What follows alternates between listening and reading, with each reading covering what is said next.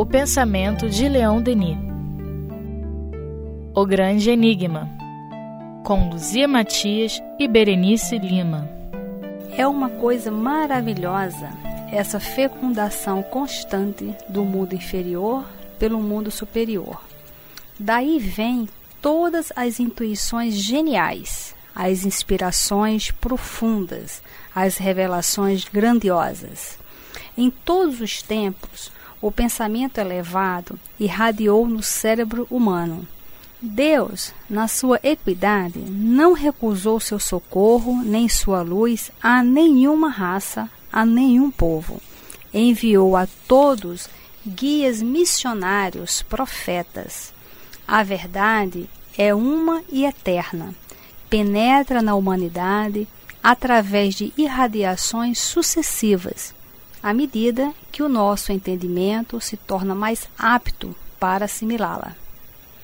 Podemos comentar aí? Podemos. É, essa comunicação constante né, do mundo superior com o mundo material é um elemento de, de convicção, de, de, de fortalecimento de convicção muito importante está mais ou menos dentro de um dos textos que a gente acabou de estudar agora no último encontro. É, e é quase como que se Leon Denis nos convidasse a estar tá procurando esse, essas luzes, né? procurando esses sinais claros dessa divulgação das ideias superiores em toda a humanidade, em todos os tempos. Porque a gente recebe uma enxurrada de informação negativista, materialista, consumista.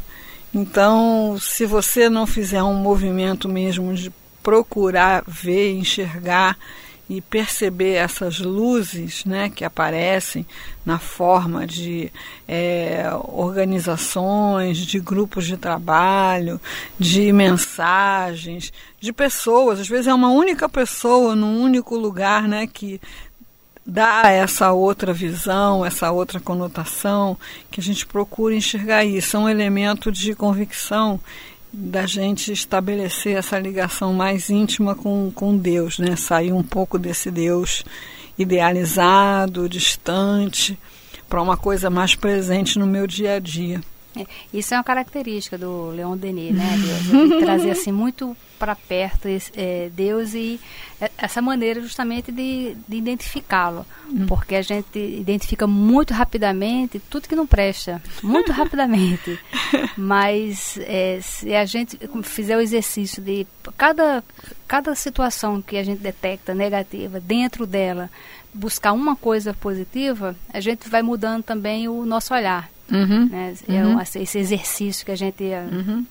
É, então, assim, a ideia não é de, de, fecundação, quer dizer, de gerar uma nova vida, gerar uma, uma coisa nova onde não existia, é uma ideia belíssima. Né? Então, se você for olhar né, na China, tem os seus, a sua sabedoria, né? a Índia tem a sua sabedoria, a África tem a sua sabedoria, os celtas, né? tem essa essa fecundação mesmo, né? Em todos os lugares são derramadas essas sementes e a, a força e a luz para que essas sementes germinem e mesmo no próprio âmbito da ciência, né? Então a ciência também tem uh, os seus pensadores, os seus filósofos, os seus é, trabalhadores da ciência que também são é, caminhos de encontro para Deus. Né? É, tem um, um, livro chamado O Cérebro Espiritual, é de um canadense. Então ele e a equipe dele é, fizeram várias pesquisas é, com as carmelitas, com os budistas. Né? Então eles, eles escanearam o cérebro, mapearam tudo de uma forma científica e para medir tecnicamente essa comunicação com Deus. Então, ele, ele no livro, ele fala que ficaram assim dois grupos. As pessoas que tinham a experiência mística e as pessoas que tinham apenas a, a, experiência só de palavras, né? Então as pessoas que falavam as orações, mas que eram apenas coisas técnicas, e as pessoas que realmente tinham aquela experiência. E no cérebro houve uma alteração no cérebro, houve toda uma alteração no organismo e tudo mais. E depois ele tentou repetir essa mesma experiência, tirando Deus da jogada, só que não conseguia, o organismo não, não conseguia reproduzir esse, uhum. Uhum. esse, toda essa mudança orgânica, digamos assim. E aí ele falando, né, que ele não acredita nessa comunhão com Deus, que alguém pudesse falar com Deus. Mas o que estava acontecendo ali era como se fosse. Porque ele, ele falou, então deve ser, se existir, deve ser alguma coisa parecida com, com, isso, né? É. Por causa dessa mudança. É. E é uma experiência que todos nós temos acesso, né? Qualquer uhum. pessoa pode ter, é, sentir aquela experiência daquelas pessoas é. que participaram uhum. da, uhum desse experimento, né? É muito interessante, né? Então você tem isso na ciência, você tem isso na arte, né? Quando um escritor, um pintor, um autor teatral, né? É, vem realmente semear uma ideia grandiosa, uma imagem de beleza, né? Então, quer dizer, tudo, tudo, em todas as áreas você tem essa fecundação do plano superior sobre o inferior, é, para nos nortear um caminho no meio de tanta negatividade, de tanta, né, tanta coisa destrutiva que a gente, graças a esses meios de comunicação tão velozes, a gente contempla todos os dias e que às vezes deixa a gente contagiado por aquilo, né? Deixa a gente desanimado, descrente. Então é como se a gente tivesse que buscar esses faróis né, ter consciência de que esses faróis existiram desde sempre, continuam existindo e a gente os tem aí ao alcance de uma atenção da nossa parte, né?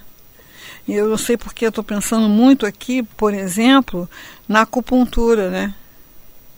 Que é uma coisa que foi trazida, uma coisa milenar, né? Como é que a pessoa lá atrás É, é exato, né? Quer dizer, aquilo veio, era uma coisa muito avançada para o conhecimento científico da época e continua sendo. É. Não é? Quer dizer, as pessoas falam em meridianos, em isso, em aquilo, mas não, não entende muito bem né? o que, que se passa. Só que os fatos são tão evidentes que, que não, não tem como negar. Então, assim como a revelação da acupuntura, a revelação da yoga, né, a revelação da cabala, a revelação dos dez mandamentos, são é, conhecimentos, inspirações muito acima da humanidade, do seio da humanidade para a qual é, foram trazidas. Então, realmente está sempre existindo né, essa fecundação do, do superior. É verdade. Iluminando Deus o nosso caminho. Ampara, né? Como é. ele diz aqui, ele não recusa socorro a nenhuma raça, nenhum povo e nenhum momento. É. Muitas vezes nós é que recusamos essa ajuda. É. Não acredita muito, né? Fica muito distante. E ele continua falando. Uhum. Cada nova revelação é uma continuação da antiga. Aí está o caráter do espiritualismo moderno, que traz um ensinamento, um conhecimento mais completo do papel do ser humano, uma revelação dos poderes nele ocultos e também de suas relações íntimas com o pensamento superior e divino. É interessante que realmente é tudo uma continuação, né? Se uhum. pegar desde lá de trás até agora, as coisas estão sempre encadeamento.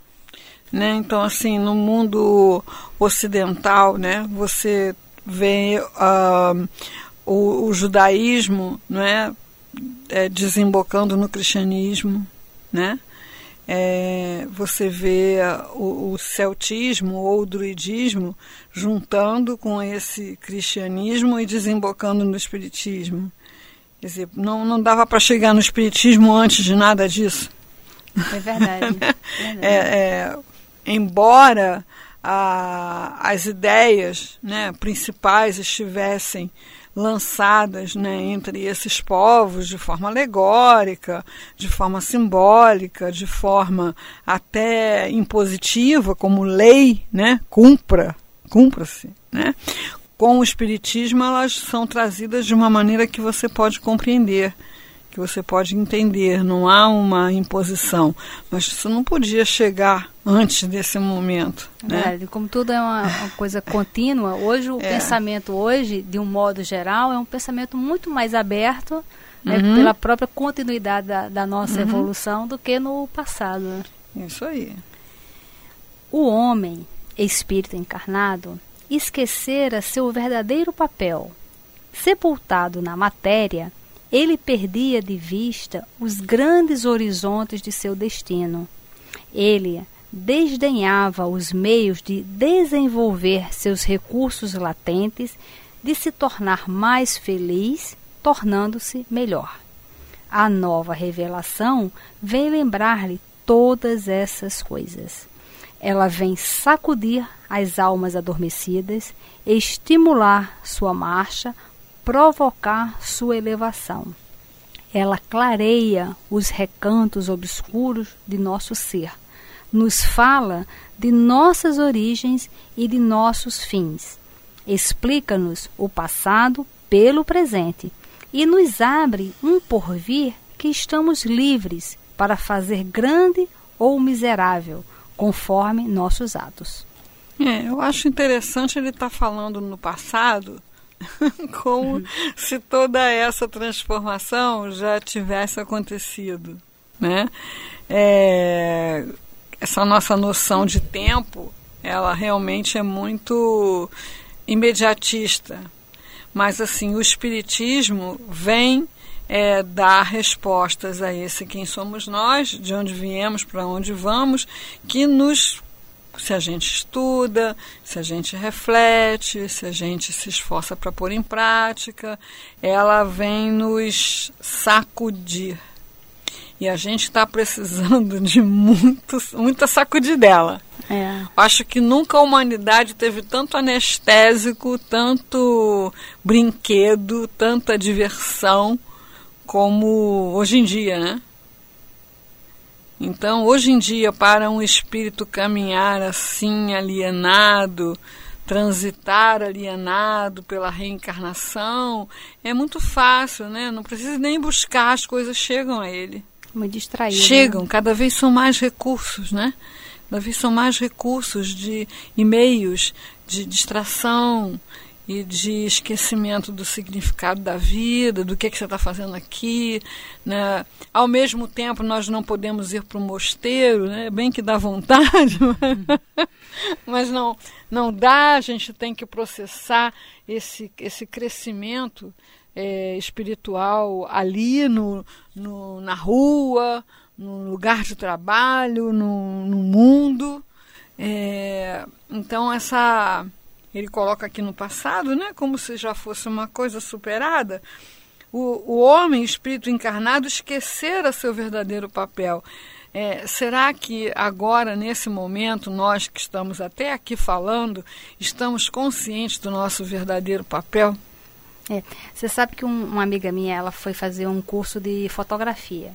E aí o professor é, deu um exercício pra, entre uma aula e outra, para que quando você estivesse na rua, tudo que você olhasse, você se imaginasse com a câmera na mão e você fotografasse aquilo que você estivesse olhando. Um teste. Então, tá no, ela estava no carro, parou no sinal, ela começou a olhar como se ela tivesse. Ela falou que ficou, foi tão interessante porque ela começou a ver coisas que ela passa todos os dias ali e nunca tinha visto determinadas placas, determinadas pessoas. E como todos os dias, na ida do trabalho, ela estava fazendo esse exercício, então tinha uma senhora com um cachorro que ela falou que todos os dias por coincidência, era aquela hora que aquela mulher estava ali.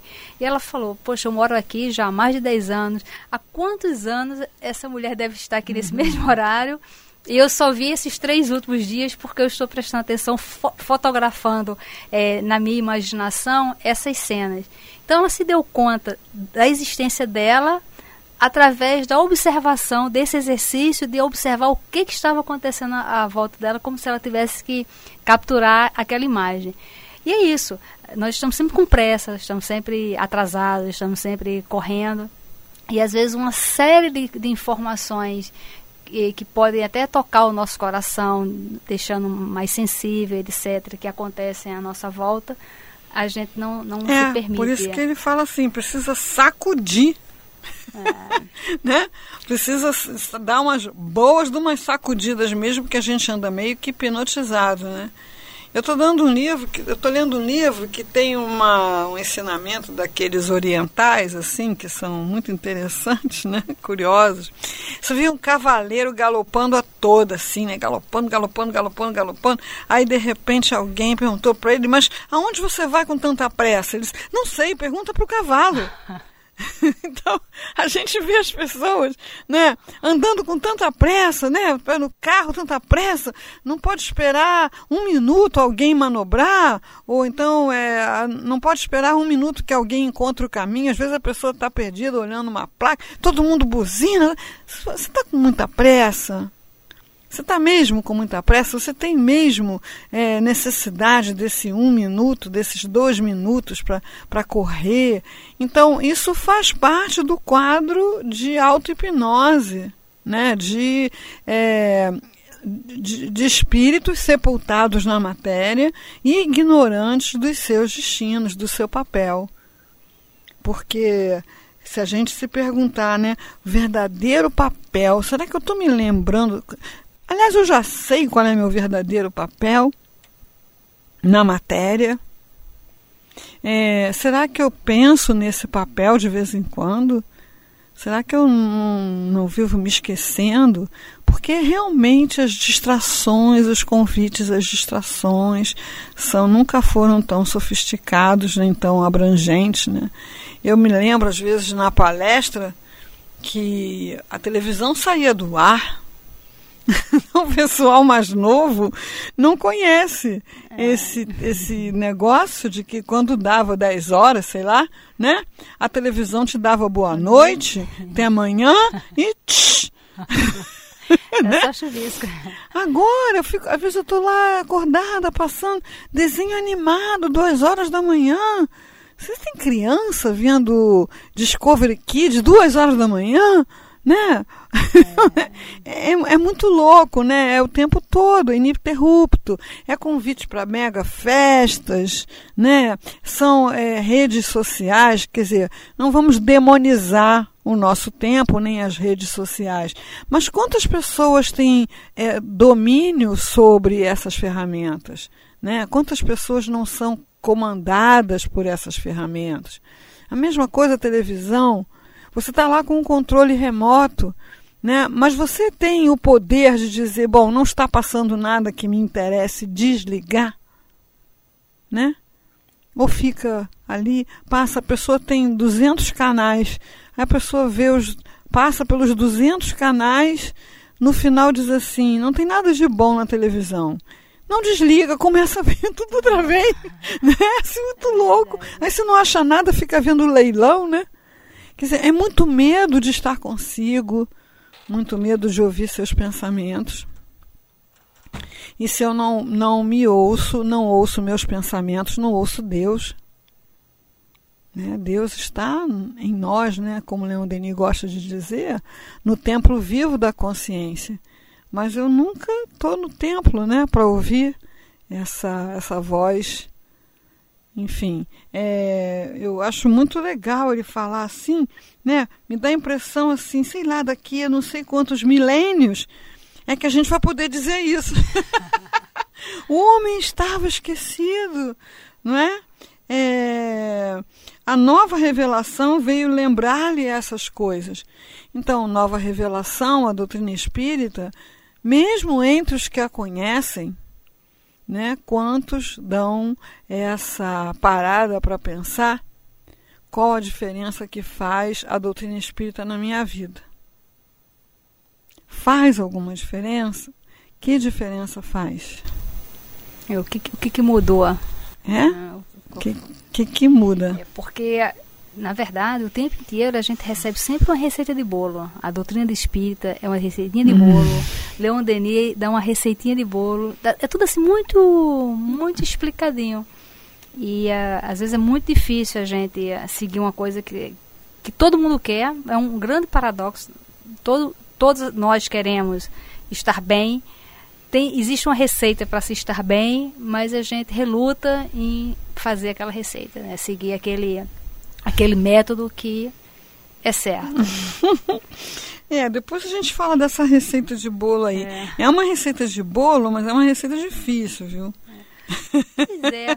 Não é, é uma é, receita é, de, de bolo, bolo, bolo, assim. Mas é, eu estava fazendo o culto do lá, lá no abrigo, então ah. são 130 crianças. Então a gente faz por etapas, né? Hum. Até para cada um poder eh, entender. Então a gente estava falando de Jesus, eu mostro imagem e tal.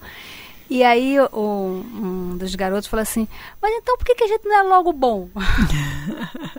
Porque é uma coisa assim tão óbvia, é só fazer o bem. É, então por que, que a gente não é logo bom, entendeu? E acaba logo com isso aqui tudo e já, já parte para outra, né? É. Então, assim, as reflexões que, que, que todos esses espíritos dão, porque também a gente acha que Leon Denis já nasceu pronto, ele foi um privilegiado que já veio prontinho aqui. Mas ele também já passou por essas, essas, esses conflitos, essas necessidades, pelos erros, por uma série de coisas. Mas ele foi achando ali, na hora que, que vai executando a, a receita, você vai concretizando uhum. e você vai se realizando naquilo ali, né? Uhum. Eles e outros todos os espíritos que, que estão na condição dele, condições superiores. Então, existe uma trilha, existe um caminho. e, é, e é, o caminho é um só. É. E a gente fica com uma, uma A gente fica tirando cochilo no caminho, né? É. Por isso ele fala que vem sacudir almas adormecidas, né?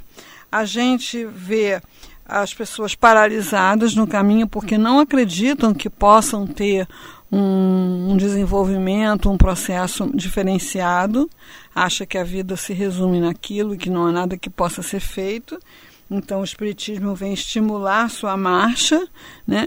E há aqueles que ficam nesse discurso do eu sou inferior mesmo, eu sou mesmo um espírito, não sei o que lá, blá blá blá, blá né? Então, o Espiritismo vem provocar a sua elevação e clarear esses recantos obscuros do nosso ser.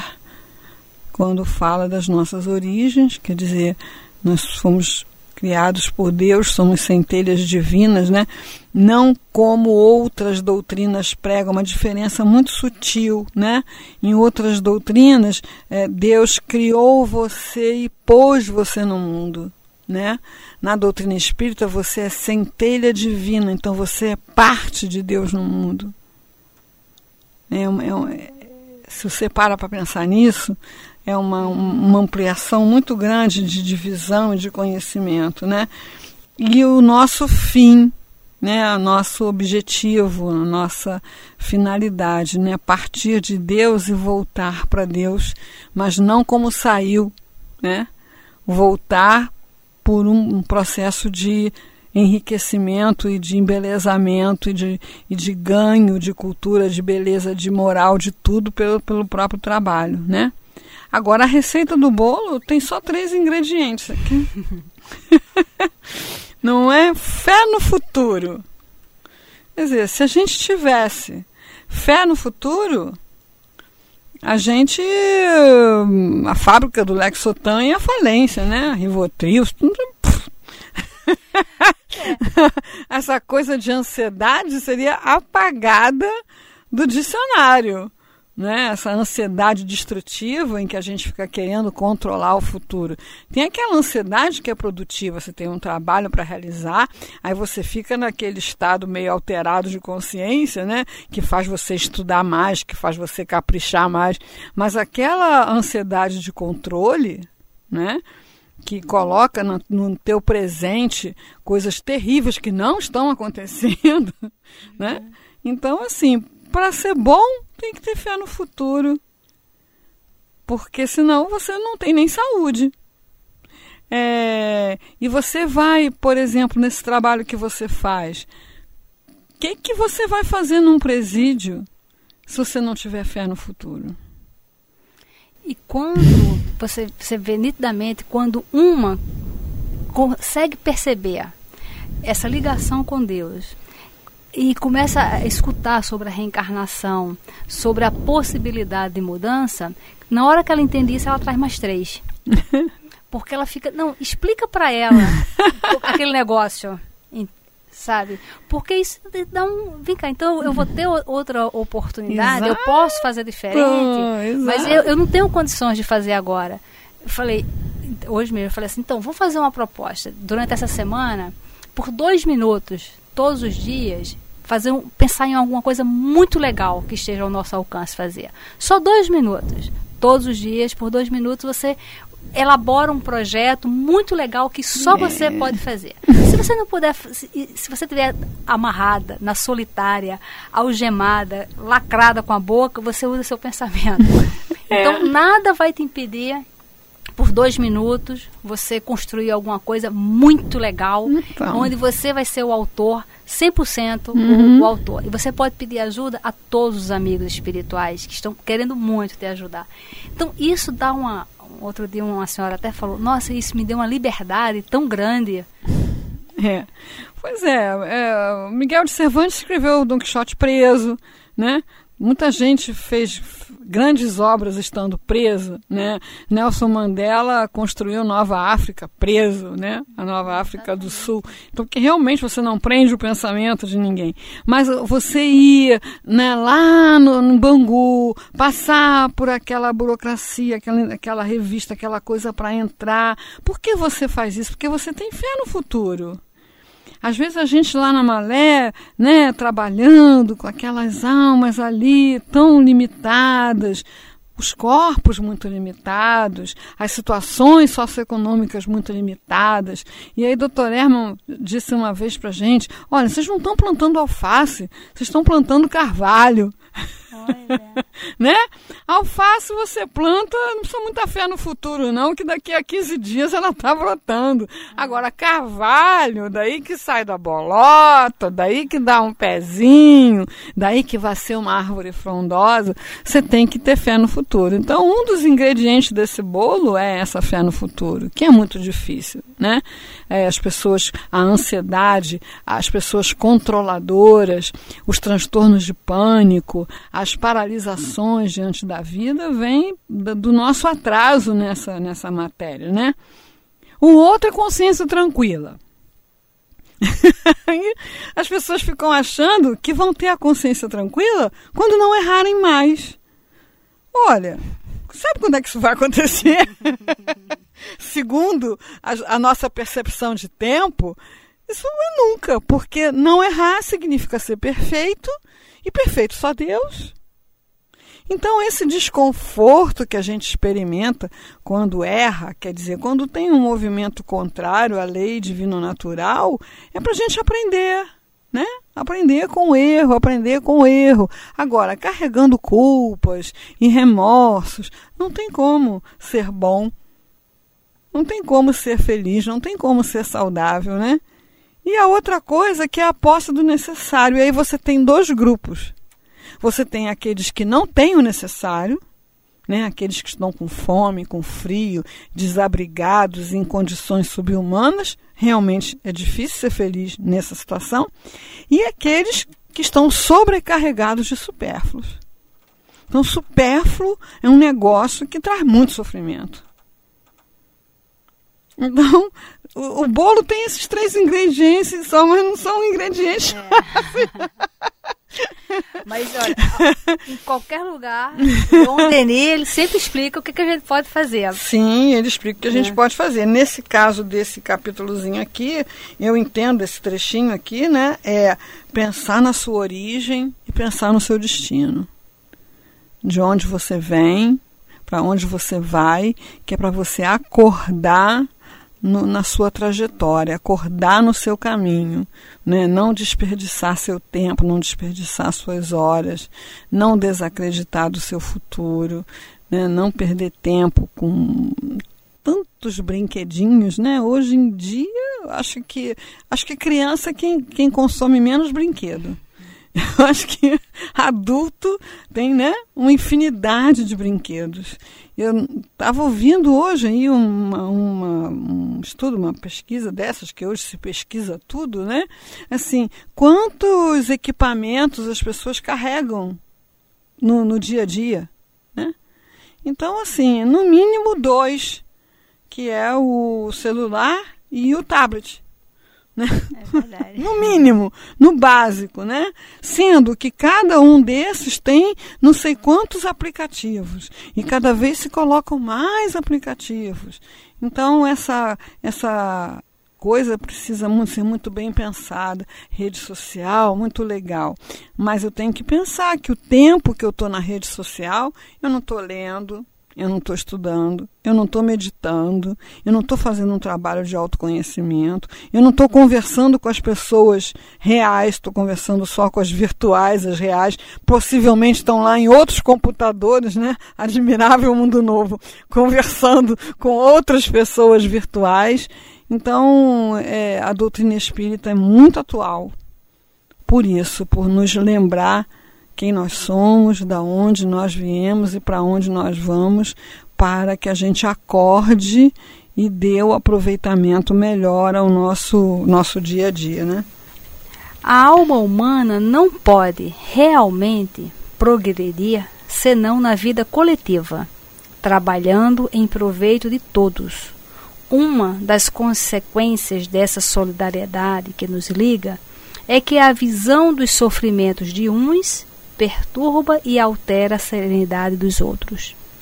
Também é a preocupação constante dos espíritos elevados de ir levar às regiões sombrias, às almas atrasadas nos caminhos da paixão e do erro, as irradiações do seu pensamento e os impulsos de seu amor. Nenhuma alma pode se perder. Se todas sofreram, todas serão salvas. No meio de suas provações dolorosas, a piedade e a afeição de suas irmãs as abraçam e as arrastam para Deus. Como compreender com efeito que os espíritos radiosos possam esquecer aqueles que amaram outrora? Aqueles que partilharam suas alegrias, seus cuidados e ainda sofrem das sendas terrestres. O lamento daqueles que sofrem, daqueles que o destino ainda arrasta para os mundos atrasados, chega até eles e suscita uma compaixão generosa. Quando um desses apelos atravessa o espaço, eles deixam as moradas etéreas para derramar os tesouros de sua caridade nos campos dos mundos materiais. Como as vibrações da luz, os impulsos de seu amor se propagam na imensidão, levando a consolação aos corações entristecidos, derramando sobre as chagas humanas o bálsamo da esperança. Essa, essa ligação, ela é, vai sendo melhor entendida à medida que a ciência avança, não é? Que a gente vai entrando nesse mundo de partículas e vendo que mesmo do ponto de vista material é tudo um oceano, né? Um grande oceano de partículas. É verdade. Então qualquer movimento que você produza nesse oceano ele repercute, né? Na rede. É verdade. E aqui é, progredia, senão na vida coletiva, né? Uhum. Trabalhando em proveito de todos. E nós sabemos do maravilhoso projeto do, do é, o, o Prêmio Nobel, que tantas pessoas ficam é, dedicadas, debruçadas tantas horas nos, nos laboratórios, descobrindo coisas é, para salvar vidas, para melhorar tudo. Né? São pessoas assim que se dedicam às vezes a sua vida inteira, deixa, abrindo mão inclusive da sua própria vida. E se ganha o prêmio Nobel. E saiu na revista Veja agora desse outro final de semana, aquela italiana que, tá, que provavelmente vai é, ganhar, está sendo indicada para ganhar o prêmio Nobel, é, justamente dessas questões dessas partículas que eu nunca entendo, que eu não entendo uhum. nessa área de física, eu não entendo nada. Mas ela fez uma descoberta durante cinco anos, é, gastou acho que 10 bilhões de dólares nessas pesquisas, mas a, agora vai explicar uma porção de coisa da vida, sobre a vida.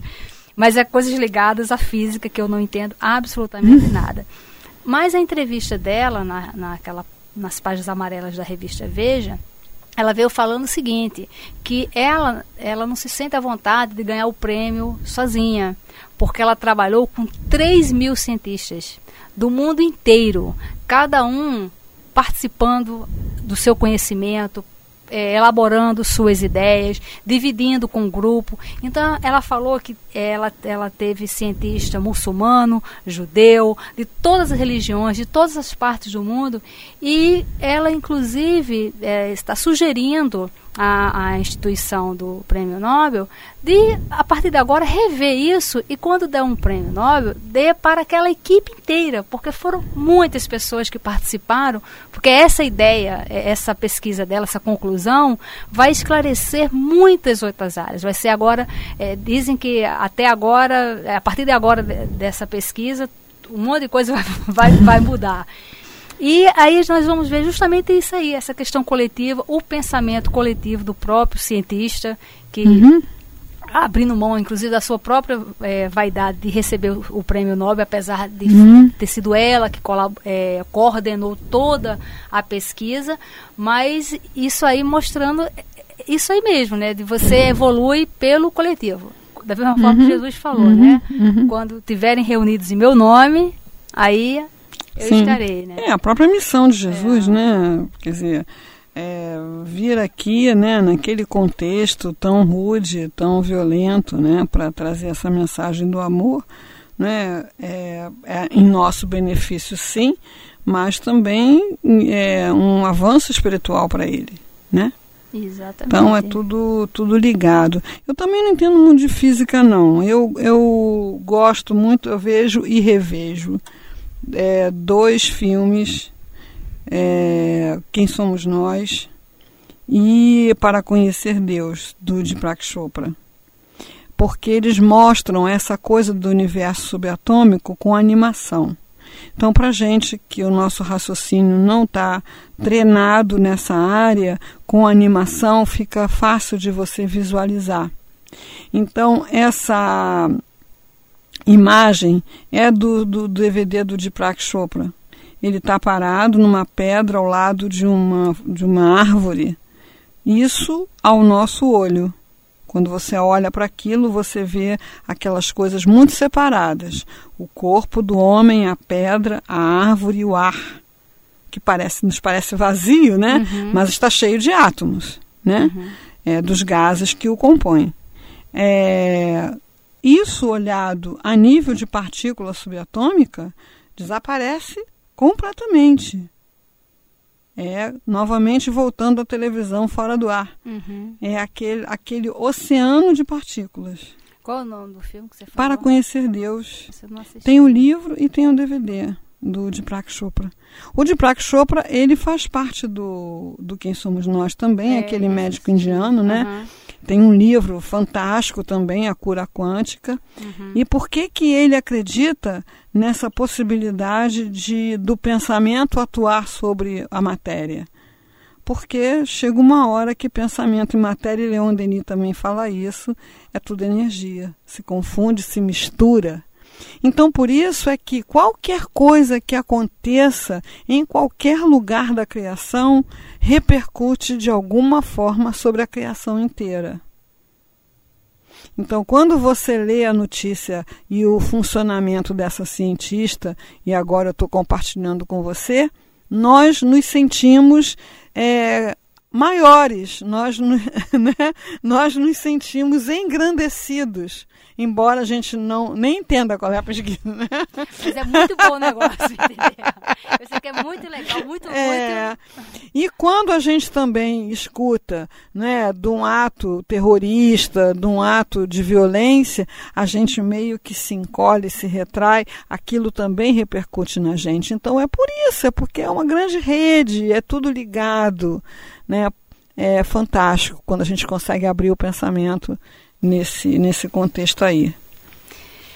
Às vezes também durante o sono, as almas terrestres, atraídas pelas suas irmãs mais velhas, lançam-se com força para as alturas do espaço para impregnar-se dos fluidos vivificantes da pátria eterna. Ali, espíritos amigos as cercam, as exortam, as reconfortam, acalmam suas angústias, depois, apagando pouco a pouco a luz em torno de si, a fim de que as recordações pungentes da separação não as oprimam, eles as reconduzem às fronteiras dos mundos inferiores. Seu despertar é melancólico, porém suave, e, embora esquecidas de sua estada passageira nas regiões elevadas, elas se sentem reconfortadas e retomam mais alegremente as cargas de sua existência neste mundo. É, aí eu não posso deixar de pensar que ele está falando da experiência dele, né? É. é verdade. Não que a gente não seja merecedor, é. mas parece uma coisa tão, tão vivida, né? É verdade. Mas muitas vezes nós não prestamos atenção nisso que acontece conosco, porque aqui é para todo mundo, porque também a gente acorda sempre com pressa, acorda sempre com pensamento em, em, outro lugar. Mas quantas vezes é, você adquiriu o hábito de acordar e ficar pensando o que o que estava acontecendo? A gente consegue pegar um finalzinho, entendeu? Um cheirinho, como, como, como se diz. É, né? sem falar daqueles, daquelas coisas que você vai dormir angustiado e acorda reanimado, vai dormir com um problema e acorda com a solução é Realmente, eu vejo assim, ele está falando de uma experiência dele aqui, é, numa uma forma de compartilhar, porque ele acredita que isso realmente está ao alcance de todos nós, né? Graças a Deus. É isso aí.